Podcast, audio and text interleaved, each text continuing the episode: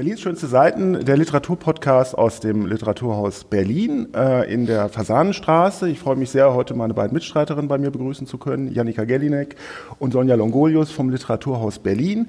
Ähm, mein Name ist Felix Müller, ich bin äh, bei der Berliner Morgenpost für das Kulturressort verantwortlich und wir treffen uns alle zwei Wochen, um über Bücher zu sprechen. Heute äh, nehmen wir tatsächlich zwei äh, Folgen auf, weil ja die Weihnachtsfeiertage bevorstehen. Weihnachten ist ein gutes Stichwort. Ähm, seid ihr zurande gekommen mit den Lektüren jetzt für diese Doppelfolge oder hat euch der Stress übermannt? Ja, doch eher der Stress übermannt. Also Wahnsinn, das war jetzt irgendwie viel Arbeit und dann am Ende des Jahres kulminiert sich das ja immer alles. Das ist ja klar, dann ist noch das zu tun und jenes zu tun und also mich hat's ganz schön gestresst dieses Mal. Und meine Auswahl ähm, hatte auch, also das hatte auch Einfluss auf meine Auswahl. Aber erzähl du erst mal. Nee, ich ehrlich, ja, natürlich, ich auch. Aber ich fand auch eure Auswahl extrem interessant diesmal. Also die hm. hat mich inspiriert, äh, zwar natürlich nicht alles ganz zu lesen, aber ich bin sehr neugierig auf die Diskussion. Ich auch, ich auch. Ich hab, muss auch zugeben, da können wir gleich noch drüber sprechen, dass ich ein schlankes Buch ausgesucht habe, um es überhaupt zu schaffen diesmal.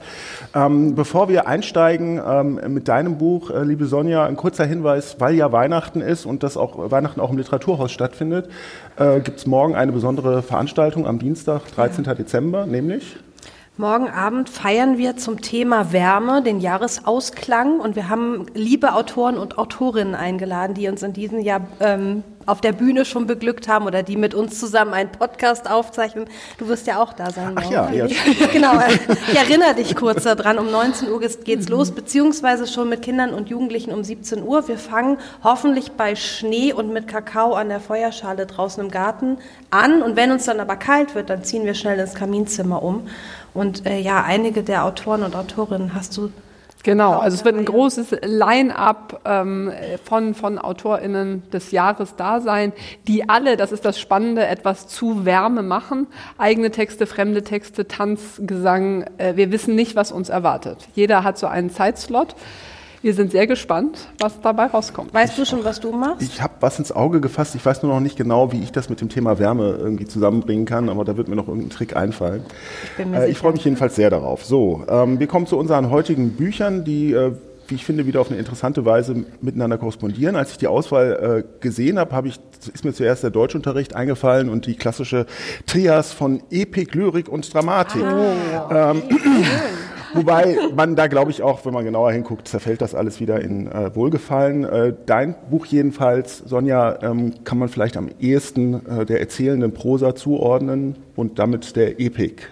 Und damit darf ich starten. damit darfst du dann sehr starten. Sehr schön, ja. das freut mich sehr. Ja, ich habe euch mitgebracht, oder uns allen mitgebracht, Mariana Lecki, Kummer aller Art, in diesem Jahr erschienen. Es klingt ja erstmal irgendwie dramatisch und, und traurig und Kummer, wer will denn Kummer haben? Aber es ist eins der lustigsten Bücher, die ich in den letzten Monaten gelesen habe. Es sind eigentlich literarische Kolumnen, die sind erschienen in der Psychologie heute, eine Zeitschrift, die ich nicht lese, aber doch vom Titel her kenne. weiß nicht, wie es euch geht. Ähm, und sie schreibt kurze Kolumnen oder sagen wir Kurzgeschichten, ähm, die alle sich um das Thema Kummer, Ängste, Trauer, Liebeskummer, Flugangst, ich versuche ein paar zusammen, Pubertät äh, zusammenzufassen oder Verlust handeln. Und das ist, ähm, denkt man erstmal so, oh Gott, jetzt am Ende des Jahres soll ich mich mit diesen schweren Themen beschäftigen. Aber gerade und ja, und weil es von Mariana Lecki die Geschichten sind, ja, unbedingt. Denn ähm, sie macht es auf eine unglaublich liebenswerte und lustige Art ähm, und bringt diese Themen in so einer Leichtigkeit, äh, fördert sie zutage, dass man einfach denkt, man erkennt sich wieder. Man hat ja all diese oder Ängste, Sorgen, Probleme, die kennt man aus dem eigenen Leben oder dem Leben der Freunde und Freundinnen. Also ein, eine Geschichte zum Beispiel möchte ich unbedingt heute uns widmen, Janika, dir und mir, die Schlaflosigkeit. Es ist eine, die ich ganz, ganz wunderbar finde. Also es geht um solche Probleme, die wir alle kennen. Und Mariana Lecki ähm, schafft es, die auf eine witzige, charmante, liebenswerte Art, liebenswerte Art rüberzubringen, ohne so ein ja, so was Moralisches oder so darin zu haben. Sie bietet auch nicht unbedingt Lösungsansätze. Ähm, es geht vor allen Dingen darum, diese Themen ja auf den Tisch zu bringen, darüber zu reden. Ähm, ich fand diese Geschichten oder diese Kolumnen auch mutmachend in ihrer Art, weil es so klar ist, oh, das sind Alltagsprobleme, Mit denen schlagen sich ganz viele herum, wir alle und ich auch. Und da bin ich nicht mit alleine, also sozusagen so gemeinschaftsfördernd. Und ich finde, sie hat einfach eine ganz tolle, leichte Sprache, mit der sie das macht. Also das gefällt mir un, ungemein gut. Ähm, ja, ich habe so für mich am Ende des Jahres gedacht, das ist so richtig der Trost, den ich jetzt brauche, ohne dass es zu kitschig ist. Ähm, und es ist, es sind ja lose Kolumnen, die aber eben doch einen roten Faden haben, würde ich sagen. Und der rote Faden ist so ein bisschen, die Geschichten drehen sich alle um ihre Nachbarn und Nachbarinnen oder um ihre Familie oder erweiterte Familie. Also es geht dann auch um ihren Onkel sehr viel, aber auch um die Cousine, den Vater, das eigene groß werden in dieser Familie und um ihre direkten Lebensgemeinschaften eigentlich, also die Nachbarn im Haus ähm, oder auch ihre besten Freundinnen. Und auch da kann man so wunderbar anknüpfen mit dem eigenen Leben. Ähm, spannend ist dabei, vielleicht ist das auch der Link zu Psychologie heute.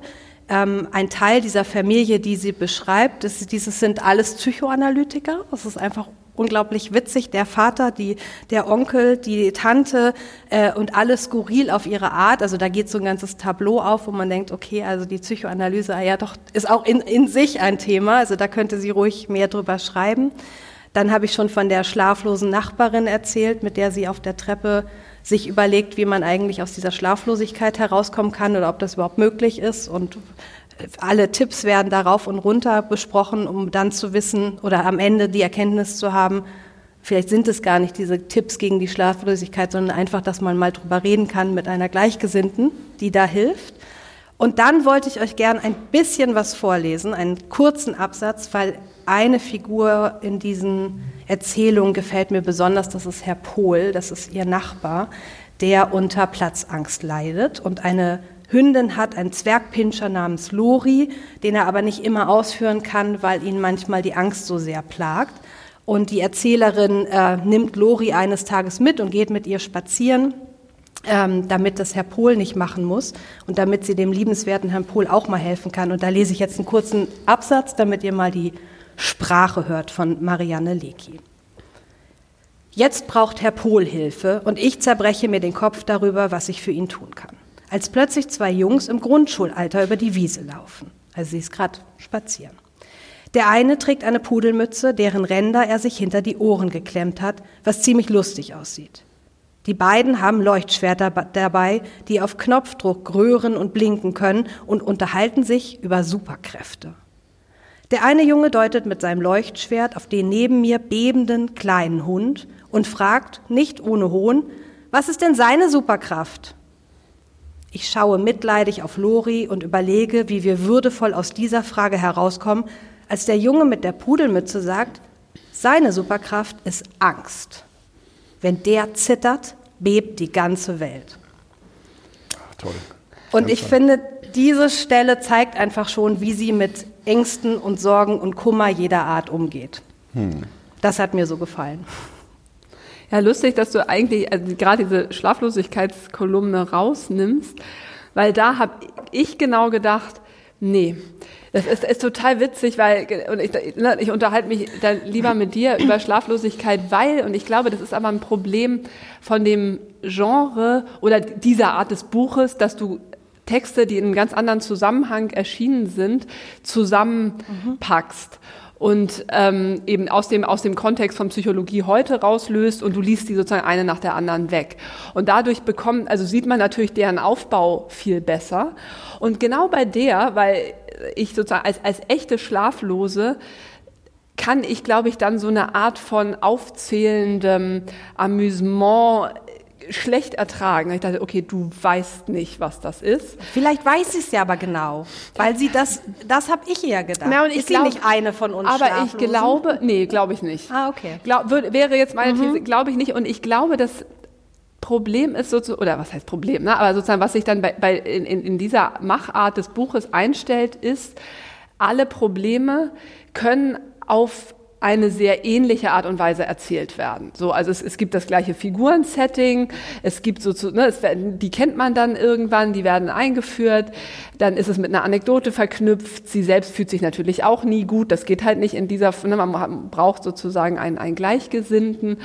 Und da hatte ich dann irgendwann das Gefühl, so wahnsinnig gut sie schreibt, also das jetzt mal beiseite, aller Kummer passt ins gleiche Schema, also äh, der der Kolumne.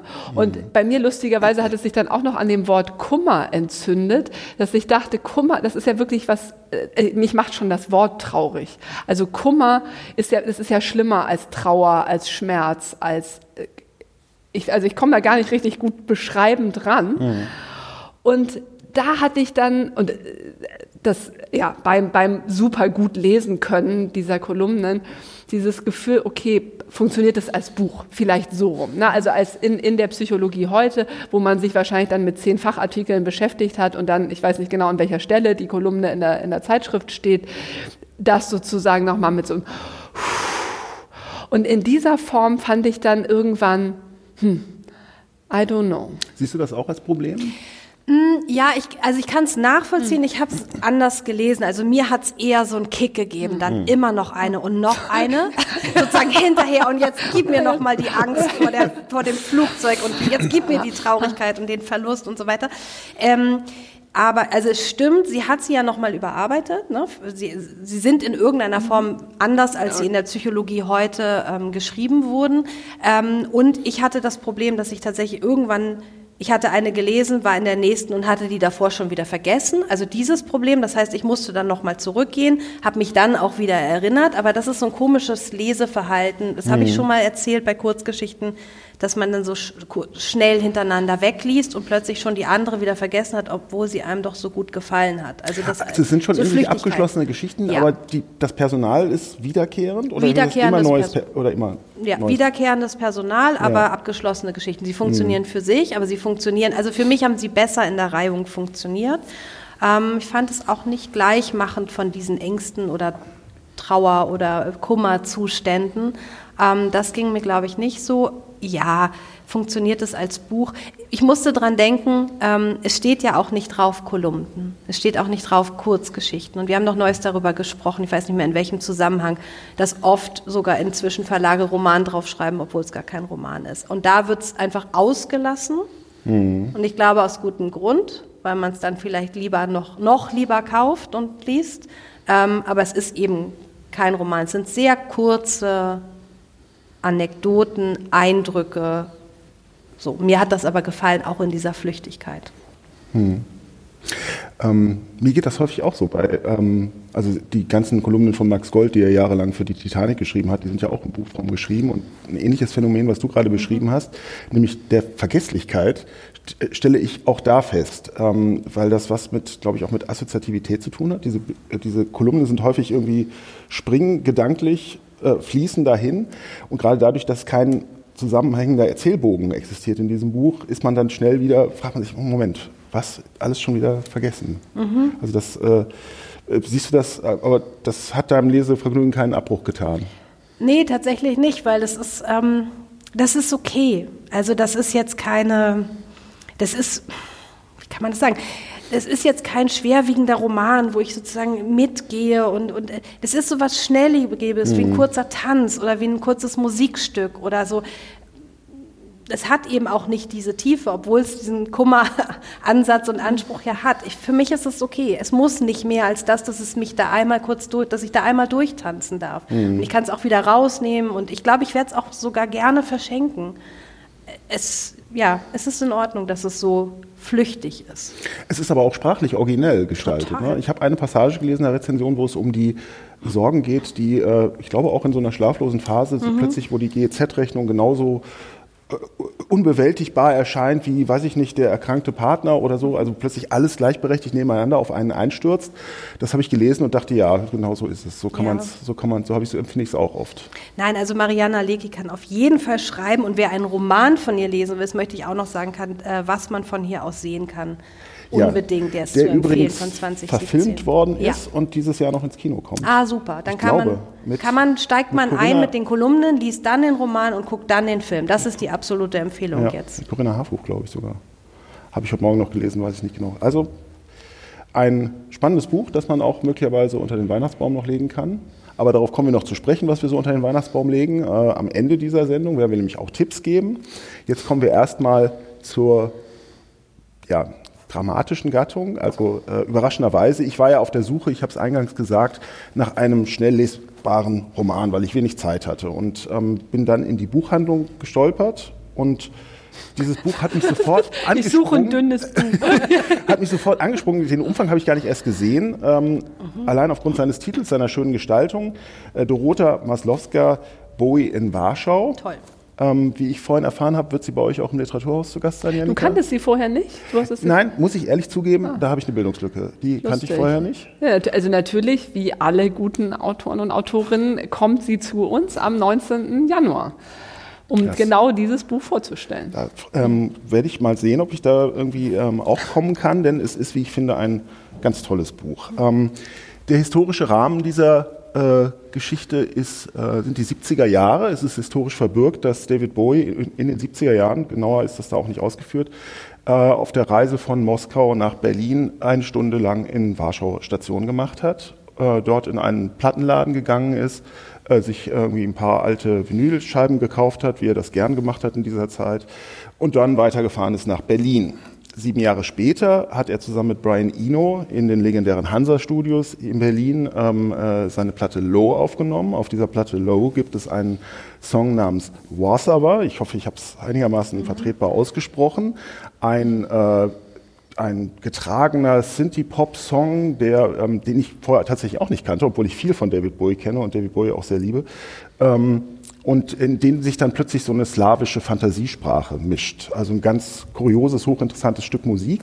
Und das ist eigentlich das Äquivalent dazu, das ist nämlich ein hochinteressantes Stück Literatur.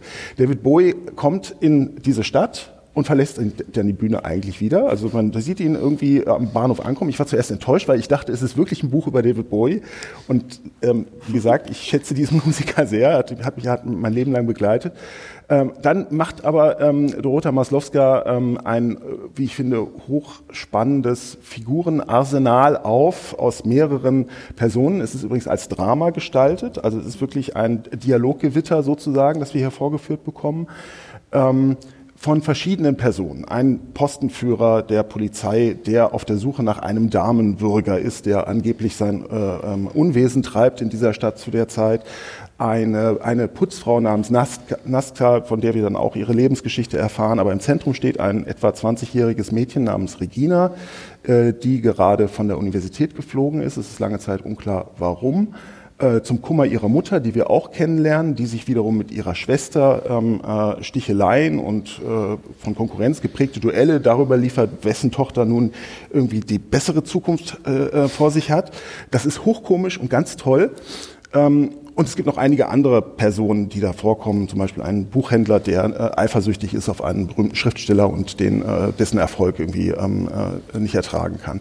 Ähm, es ist alles zugleich. Es ist unheimlich lustig und schnell, es ist sprachlich innovativ, es ist gleichzeitig aber auch von einer großen Traurigkeit durchdrungen, denn man muss sich überlegen, das macht man sich ja nicht klar, 1970, in den 70er Jahren war der Zweite Weltkrieg gerade mal 25 Jahre her. Also so, für, so wie für uns die späten 90er, also gefühlt gestern. Ähm, und äh, diese, diese, dieser Ballast, ähm, äh, den gerade die älteren Frauen in diesem, in diesem Drama mit sich tragen, der gibt dem eine unheimliche Tiefe und Schwere und gleichzeitig äh, macht sich aber die junge Generation darüber lustig. Also es ist ein Buch über ähm, die Vergangenheit des Zweiten Weltkrieges, die Lasten, die äh, der Kriegsgeneration, aber auch den Folgegenerationen aufgebürdet werden, aber auch ein, ein, ein, ein, ein Theaterstück über intergenerationelle Konflikte und ähm, ja, unheimlich witzig und schnell und toll, muss ich sagen. Ich habe mit, äh, mit Erstaunen gelesen, dass es tatsächlich in Warschau auch schon auf Bühne gebracht worden ist. Stelle ich mir gar nicht so leicht vor, weil die Bühnenanweisungen manchmal wirklich fast eine ganze Seite einnehmen. Also sie nimmt sich unglaublich viele ähm, äh, stilistische Freiheiten irgendwie und ist eigentlich in kein Genre zu, zu, zu packen damit. Ja, es ist schön, dass du das sagst, weil ich, ähm, ich, ich also es ist so ein Buch, wo ich dachte, Mann, wir halten uns immer so auf, ne, was du eingangs gesagt hast, ne, Lyrik und eben Dramatik. Hm. Sie befreit sich so von allem und es ist, es gibt so diese, finde ich, immer wieder diese Bücher, wo man merkt, äh, was Literatur alles machen kann und wie frei man sich machen kann von Genre, von irgendwie autobiografischem Ballast. Das ist alles total wurscht, ob das irgendwem wirklich äh, geschehen ist. Ne? Sie knetet, sie macht, sie, sie würfelt das so durcheinander und es macht so einen Spaß.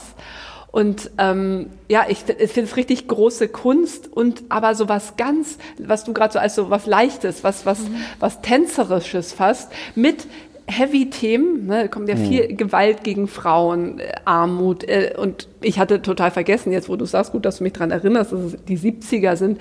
Ich dachte, es gibt so ein, so ein, so ein bisschen so ein Warschau-Sitten-Panorama, ohne im Mindesten irgendwie didaktisch, politisch, was genau. auch immer. Also es ist es gärt. Es, äh, ne, und ich dachte, was für ein toller Theatertext, was für ein toller Roman. Ich meine, hier mhm. steht Roman drauf. Ja, erstaunlicherweise. Was für großartige Figuren ja. und ähm, was für ein großartiger Übersetzer, Olaf Kühl. Ja, den wollte ich ja. auch noch besonders hervorheben. Also ich bin des Polnischen nicht mächtig, aber das ist wirklich unheimlich gut lesbar und, mhm. und wunderbar auch in seiner Fülle und seinem Reichtum übertragen.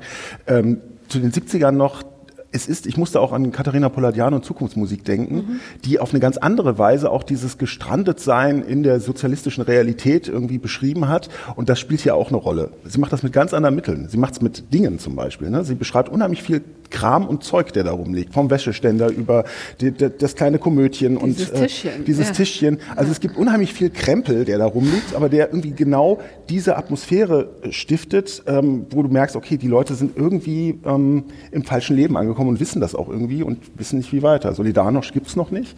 Es ist tatsächlich irgendwie äh, der schiere Sozialist, die schiere sozialistische Tristesse.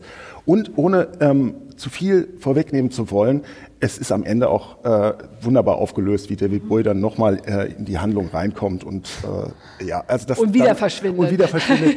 Also das ist wirklich eine, eine wunderbare äh, Schlusspointe, ähm, die das wirklich zu einem ganz besonderen Buch macht, finde ich. Und das als Theaterstück zu lesen, ist okay für, für dich jetzt vielleicht als Kritiker normal oder du bist es gewohnt, aber ähm, wie ist es sozusagen? Versuch dich mal hereinzuversetzen in jemanden, der jetzt vielleicht nicht jeden Tag Theaterstücke liest. Also es ist ähm, also auch für mich anspruchsvoller, mhm. äh, das so zu lesen, weil es tatsächlich eine Textsorte ist, mit der ich sonst nicht so oft äh, konfrontiert ja. bin. Also ich gehe ins Theater, ich schaue mir Theaterstücke an, ich lese aber sehr selten Theatertexte und mhm. Dialog. Äh, ähm, äh, ähm, äh Romane.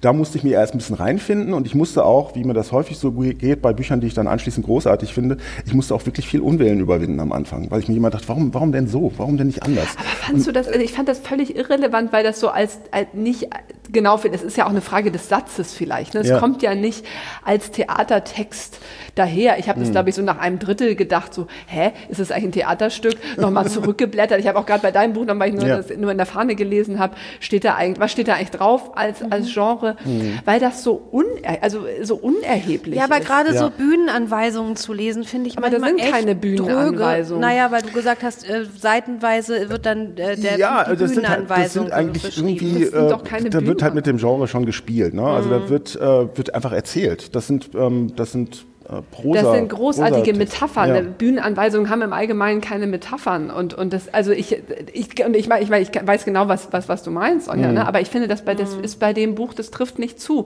Und das meinte ich ja mit dieser Freiheit des Genres, also dass sie sich von diesem ganzen, okay, hier kommt jetzt in Klammern kursiv die Bühnenanweisung beiseite gesprochen, was auch immer, sondern hey, ich, versuche, ein, ein, eine, eine Stadt, eine Stimmung, eine, eine Idee, eine, eine bestimmte Situation zu erzählen.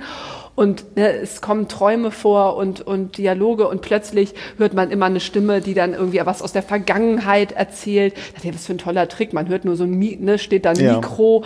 Ähm, und, und all das ähm, verbindet sich zu so einer ganz tollen Welt die, die mir, wo ich dachte, ja, Bühne ja, aber auch als Roman oder keine Ahnung, mir fiel dann Thomas Köck ein. Ne? Das mhm. sind einfach so, so große Textflächen, die dann auf dem Theater irgendwie umgesetzt ja, ja. werden. Aber es ist in erster Linie fantastischer Text. Ja. Es macht einen großen Spaß und stimmt cares? das Dilemma, das, äh, das, was du gerade hervorgehoben hast, was die, äh, was die Figuren, äh, wenn sie an ehemalige Geliebte denken, dann tauchten die plötzlich auf und ja, sprechen und haben Text.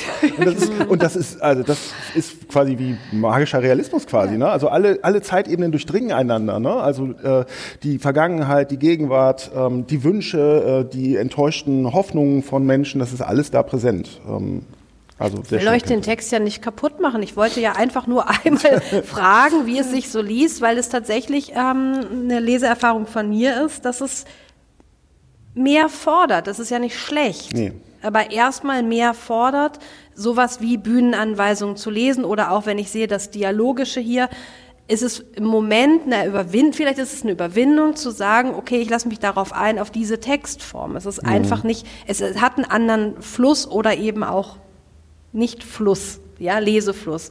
Ähm, das ist ja alles, was ich sagen wollte. Aber es ist total spannend. Also, und wenn es funktioniert, umso besser. Also, und wenn es, wenn man sogar vergisst, dass es vielleicht, welche Textform es hat oder dass es alle Textformen haben darf und sie mischen darf, umso besser. Sehr schöner Hinweis ja. auf unser Programm. Ja. und übrigens unbeabsichtigt, ich wusste gar nicht, dass sie zu euch kommt. Genau, und also wie gesagt, ich habe sie, es war so ein ganz tolles Leseerlebnis, ich glaube 2002 hat sie debütiert mhm. ähm, und, und da war das schon so ein, so ein also die, die hat es einfach drauf, also man ja. kann es runterbrechen auf. Es ist nicht ganz frei von einer gewissen Eifersucht, wenn ich dann im Klappentext lese, dass sie Jahrgang 1983 ist mhm. und dann fragt man sich schon, woher weiß sie das eigentlich alles und woher hat die diese, diesen äh, Reichtum an Erfahrungen und äh, ja. aber gut, genug, genug der Schwärmerei oder beziehungsweise Schwärmerei jetzt mit anderen Mitteln oder in einem anderen Gebiet. Äh, ähm, eine syrische Lyrikerin hast du uns mitgebracht, liebe Janika? Genau, das ist Lina Atfa. Ähm, und ich habe sie ausgewählt ähm, also aus, aus mehreren Gründen. Und einer ist, dass sie 2019 bei uns auf der Bühne war ähm, im Rahmen von Weiterschreiben.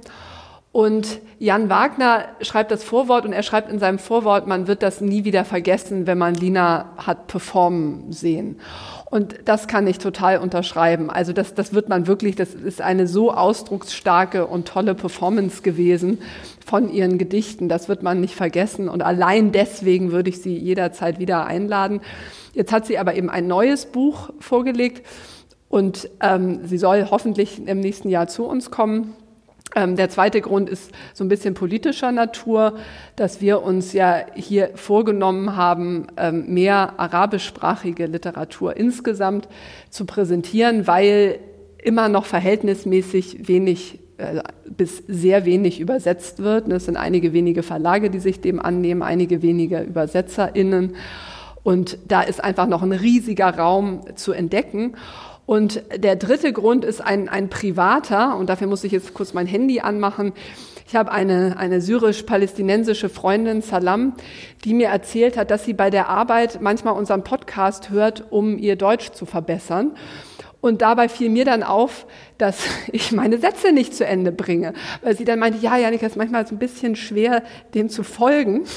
Und das habe ich mir sozusagen, ich habe mir Besserung äh, gelobt und habe sie aber auch gefragt, okay, dann sag mir doch bitte, wie man jetzt den Titel ausspricht, weil das Buch würde ich gerne im Podcast vorstellen. Und sie hat es mir aufgenommen. Ich habe es versucht, selbst zu sagen, keine Chance.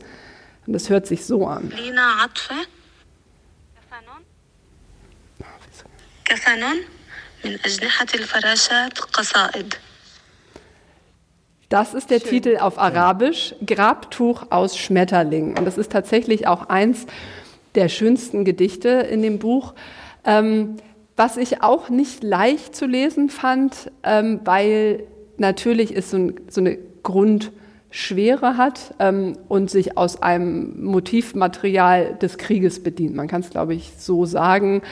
Krieg, Trümmer, Brand, Asche, Feuer, äh, wird, ne, wird, wird immer wiederholt. Und die Stärke für mich seltsamerweise liegt aber darin, dass das ganze, der ganze Band eigentlich eine Bewegung immer wieder da raus ist. Also es gibt, es gibt so Gedichte, die durchlaufen so eine Transformation. Und das ist sicherlich auch ähm, Brigitte Oleschinski ähm, zu verdanken, aus dem Arabischen übersetzt und nachgedichtet geht auf einen Workshop in Edenkoben zurück. Das beschreiben sie auch ganz schön, wie wirklich aus diesen arabischen Gedichten deutsche Verse werden. Und ähm, ich würde es wahnsinnig gerne natürlich auch arabisch hören und finde das Einzige, was ein bisschen schade ist, im, im Buch ist es so zweigeteilt, es sind sozusagen erst die deutschen Gedichte und dann kommt sozusagen im zweiten Teil das Arabisch. Ich nehme an, das ist eine Satzfrage, ist wahrscheinlich sehr schwer, das nebeneinander zu stellen.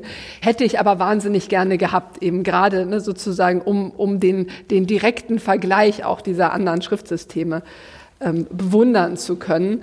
Ähm, was mir dann aber inhaltlich so gut gefallen hat, also ist, ist einmal, wenn sie sich also aus dem, aus dem reinen, aus der reinen Kriegsmetaphorik löst, beziehungsweise die auf andere Felder überträgt.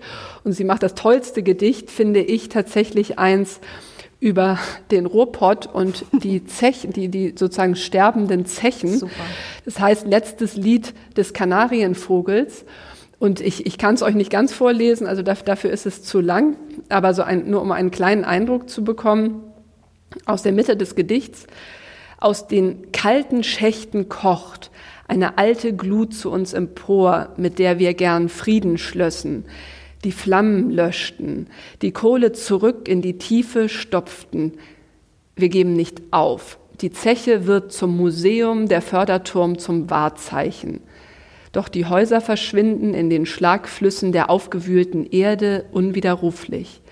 Auch wenn wir das Andenken an diese Erde, an Kohle, an Staub, an die Menschen hier bewahren wollen?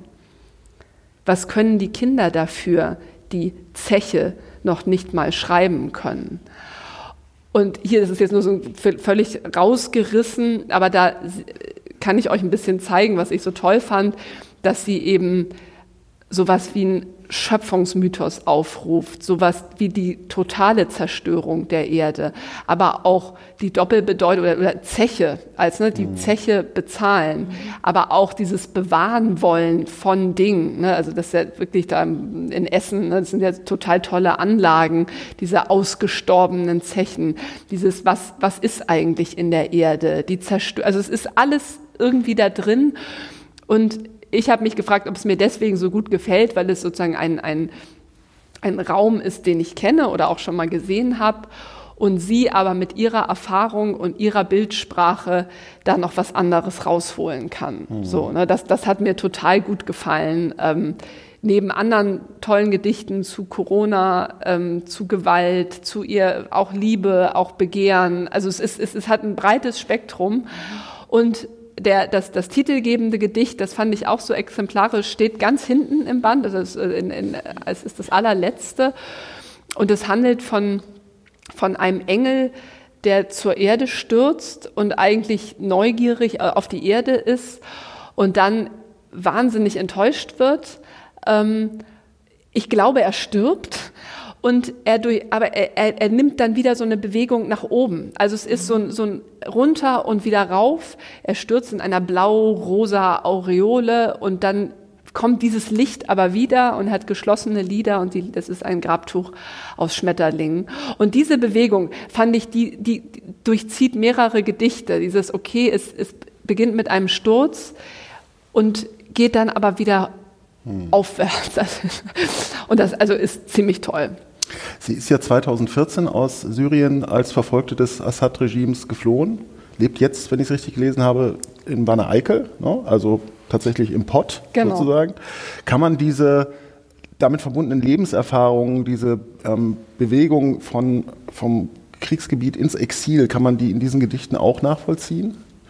Oder ist es komplizierter? Also ich nicht oder mhm. vielleicht, wenn man noch dem noch eine, eine gründlichere Lektüre angedeihen lassen würde, aber ich glaube nicht, dass es chronologisch ist. Mhm. Also es sind, sind 30 Gedichte. Ähm, genau, ich kann es jetzt natürlich ganz schlecht in, in Versmaß und irgendwie vielleicht gehen auch Bezüge dann doch verloren durch, durch die Übertragung aber ich, ich habe es nicht gesehen, also mhm. kein, keine, keine chronologische. Und, mhm. und fand eben, dass es dadurch, deswegen habe ich jetzt just dieses von der, von der Zeche äh, ausgewählt, glaube ich, so stark, weil vielleicht schon das Angekommensein hier mit der Erfahrung des Kriegs und der Flucht verbunden wird, auch zu einer neuen Wahrnehmung unserer Gegenwart hier, also von der wir ja nur profitieren mhm. können. Ja, und wir können halt nur profitieren, wenn diese Texte übersetzt werden. Ne? Also deshalb ist es auch super, dass du es mitgebracht hast und nochmal darauf hinweist. Also auch gerade auf dieses Projekt Weiterschreiben, die es eben ermöglichen, ähm, vor allem den arabisch Geflüchteten, aber inzwischen ja auch den aus der Ukraine kommenden Geflüchteten, ihre Texte weiter zu schreiben in ihrer Sprache, ähm, und dann aber auch übersetzt zu werden. Und dafür sind, äh, ist es natürlich enorm wichtig, solche Projekte, weil es gibt gar nicht so viele Lyriker und Lyrikerinnen zum Beispiel aus dem arabischsprachigen Raum, die man hier lesen kann auf Deutsch, eben. oder? Und eben auch nicht immer nur unter dem Flucht und Exil ja. und Kriegs, äh, sondern eben nein, als, als äh, Teilnehmende unserer Gesellschaft, ja. ne, mit ihrem Blick, ihrer Erfahrung, ihrer Sprache. Und da, da muss, muss einfach noch viel mehr passieren. Und halt auch den Blick auf uns, ja. der ja, ja so wertvoll ist. Ne? Also das, was du ja auch gesagt hast, irgendwie der Blick auf die Zechen. Natürlich haben sich schon viele äh, Schriftstellerinnen mit Zechen auseinandergesetzt, mhm. aber vielleicht waren das eher Schriftstellerinnen und Schriftsteller aus dem Ruhrpott. Und jetzt kommt eben jemand von außen und hat einen ganz eigenen Blick darauf. Das finde ich super. Das habe ich eben auch gedacht, als du diese Passage vorgetragen hast. Was für eine interessante Beschreibung äh, der Realität im, im Ruhrgebiet. Ich komme ja aus Dortmund und habe da viele Jahre gelebt und dachte, ja, also, also ich habe auch deswegen viel darüber gelesen, aber so habe ich es noch nicht gehört. Genau. Ja. Und das ist also wie schön. Ne? Ja. Also das, das, äh, und das wäre doch der Gewinn, ne? dass man auch vielleicht nicht, nicht nur sich den Krieg äh, erzählen oder näher bringen lässt, sondern eben von dieser neuen Perspektive profitiert. Hm. Gut, ja. Wollen wir mit Blick auf die fortgeschrittene Zeit zu unseren Weihnachtsempfehlungen kommen? Unbedingt. Was wir unter den Baum legen, liebe Janika? ja. Also ich bin, es ist gut, wenn, wenn ich anfange, weil ich ähm, torpediere jedes Wohlfühlgefühl jetzt so zum, zum Fest habe aber eine wirklich große Empfehlung und zwar Sabine Rennefanz Frauen und Kinder zuletzt, wie Krisen gesellschaftliche Gerechtigkeit herausfordern, dieses Jahr bei Christoph Links erschienen. Und ich habe es einmal aus dem Grund ausgewählt, weil das wirklich einer der für mich eindrücklichsten Abende in diesem Jahr waren, mit Mareike Fallwickel und Sabine Rennefanz zusammen äh, in, in, der äh, äh, Reihe Literatur trifft Wissenschaft. Ähm, was ist uns eigentlich zugestoßen? Und ich hatte jetzt noch mal so eine Neuauflage des Gefühls. Ähm, ich zitiere aus der Morgenpost. Ne, es fehlen rund 20.000 Schulplätze in Berlin. Es fehlen über 1.000 Lehrkräfte. Ähm, von alle Schulgebäude marode. Dennoch sind im September 133 von 173 Schulsanierungsmaßnahmen von der Investitionsliste gestrichen worden.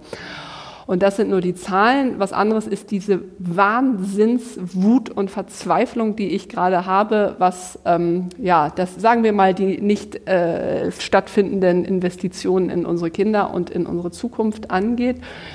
Und dann sitze ich zu Hause, bin wütend, bin verzweifelt, will Briefe an die Schule schreiben, was auch immer, bin viel zu schwach dafür, schaffe das nicht und so weiter und bin dann unglaublich dankbar, dass es Leute wie Sabine Rennefanz gibt, die es schaffen, ihr, ihrer Verzweiflung Ausdruck zu geben und die recherchieren und die Bücher schreiben, in denen das alles sehr sachlich, sehr gut, sehr klar dargestellt ist. Und ich finde, das gehört sozusagen unter all den schönen Romanen, die man lesen sollte, gehört so ein Buch unbedingt unter den Weihnachtsbaum.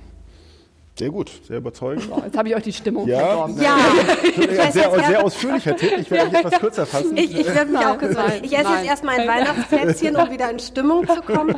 Also mein Weihnachtstipp für Unter dem Baum ist unbedingt Verena Rosbacher, Mon Cherie und unsere demolierten Seelen. Äh, Verena Rosbacher war hier mit ihrer Premiere. Sie hat in diesem Jahr den österreichischen Buchpreis ähm, gewonnen und zwar zu Recht.